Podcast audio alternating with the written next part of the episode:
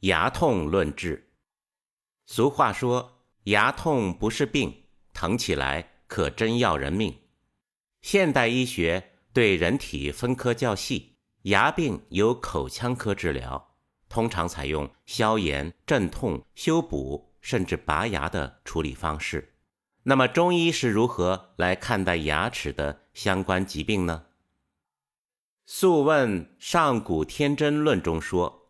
女子七岁，肾气盛，齿更，发长；二七而天癸至，任脉通，太冲脉盛，月事以时下，故有子；三七肾气平均，故真牙生而长疾；四七筋骨坚，发长急，身体盛壮；五七阳明脉衰，面始焦，发始堕；六七。三阳脉衰于上，面皆焦，发始白。七七任脉虚，太冲脉衰少，天癸竭，地道不通，故形坏而无子也。丈夫八岁，肾气实，发长，齿更。二八肾气盛，天癸至，精气溢泄，阴阳和，故能有子。三八肾气平均。筋骨劲强，故真牙生而长疾；四八筋骨隆盛，肌肉满壮；五八肾气衰，发堕齿高；六八阳气衰竭于上，面焦，发鬓斑白；七八肝气衰，筋不能动；八八天癸竭，精少，肾脏衰，形体皆急，则齿发去。《素问·五脏生成篇》中说：“肾之和骨也，其荣发也。”结合《上古天真论》的描述，人体的骨骼归肾管理，骨骼内部充盈着骨髓，骨髓的主要成分是肾精和精血。如果骨头持续得到骨髓的滋养和填充，那么骨头就变得有营养、密度增强和富有力量。牙齿是肾气和骨骼充盈的体现。牙齿的生长靠肾精、牙髓和津血的滋养。按照女子七岁、男子八岁为周期的生长规律，女子七岁开始换牙，男子八岁开始换牙。女性到了二十一岁，牙齿长到最坚固；男子到了二十四岁，牙齿最坚固。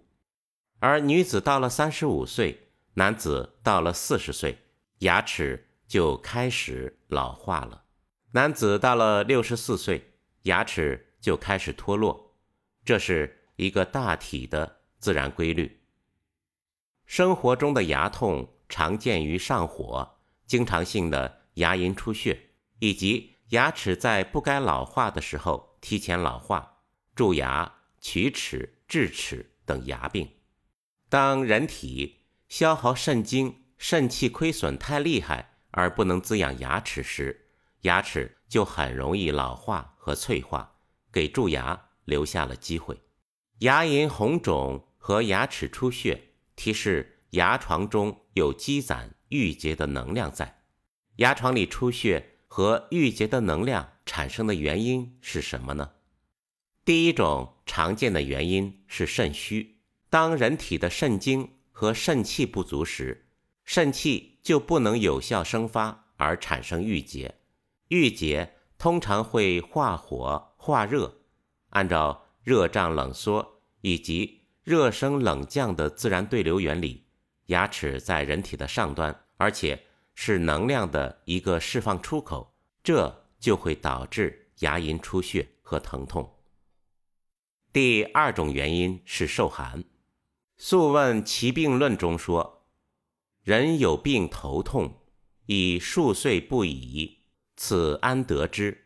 名为何病？”岐伯曰：“当有所犯大寒，内至骨髓，髓者以脑为主，脑逆故令人头痛，齿亦当痛。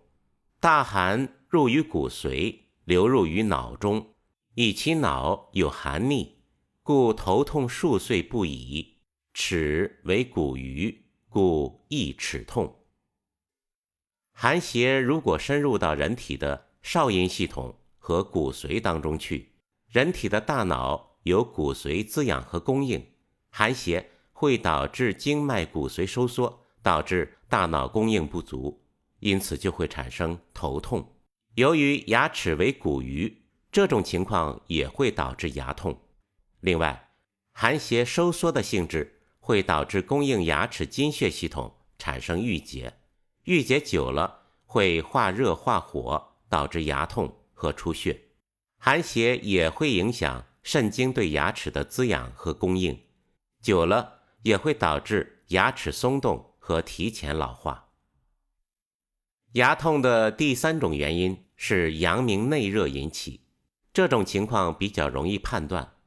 曰：上齿髓痛，以足阳明骨气，故饮不恶冷，可取足阳明；下齿痛，取手阳明也。当人体的肠胃积攒实质时，临症出现大便秘结、口臭、小便黄。舌苔黄干等内热严重损耗人体的津液时，内热产生，火热上浮，令人牙痛。通常说来，上述的第三种情况常见于急性病，较容易处理，只需清除阳明内热即可。第一和第二种情况常见于慢性的牙痛，但是生活中很容易发生误诊。就是将受寒和肾虚引起的牙痛当做阳明系统内热来简单清热处理。上述的三种情况是导致牙痛的三种直接原因，其他的上火类症状也可导致牙痛。我们在第五十三篇《上火论治》中做过仔细的论述，例如太阴脾虚不化，厥阴寒热交杂。肺经湿降不足等原因，都可能引发虚火上攻，导致牙痛，可根据情况随症治之。对于习惯性的牙龈出血、慢性牙痛，治疗应该以益肾和散少阴之寒为治本，降泄上浮无根之火为治标。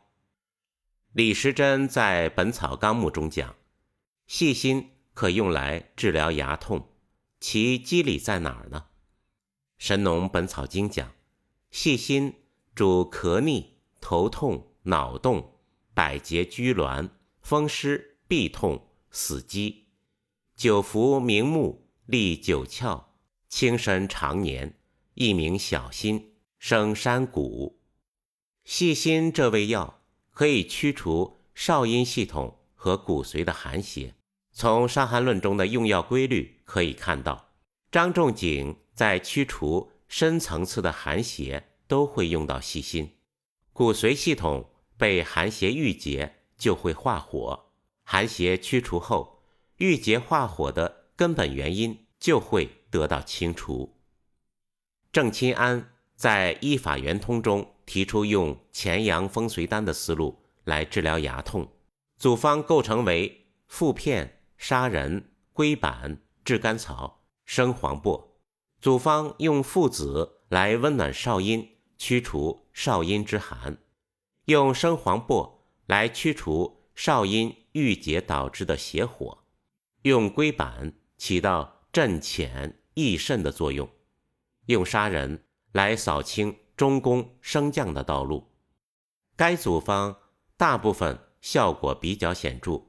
具有直升直降的特点，对于心脾历来虚弱不足的患者，会有心脾不适、腹泻的特点，其准确性不如用细心驱散少阴更为准确。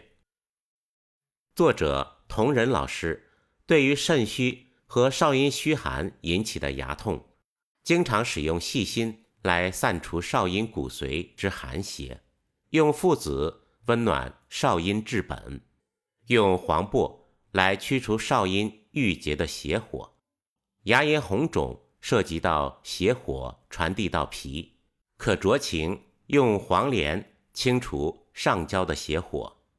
慢性牙痛的根源在于肾虚和肾精不足，可考虑用生地来填补肾精，用知母来滋阴，清润肺、阳明和少阴三经，用砂仁辅佐生地，起到刚柔并济、运化中宫的效果。根据病患情况，也可以用干姜反佐，防止知母、黄连。黄柏的苦寒为害。在生活中，除了肾虚以及少阴受寒根本原因导致的牙痛外，相伴随的经常还可见太阴虚寒和阳明不降导致中土斡旋无力的情况。这种情况应结合考虑太阴的斡旋能力，以白术健脾厚土，增强脾土。作者经常喜欢。通过降肺的方式，加强右路的潜降来抑制邪火上浮。临床中很喜欢用杏仁儿这味药，优点是不寒不燥，其油性可润滑肺经的肃降，开通肺经的郁结，同时还有滋益肾经的作用。这个功效正是从《伤寒论》麻黄汤中的配方得到的启示。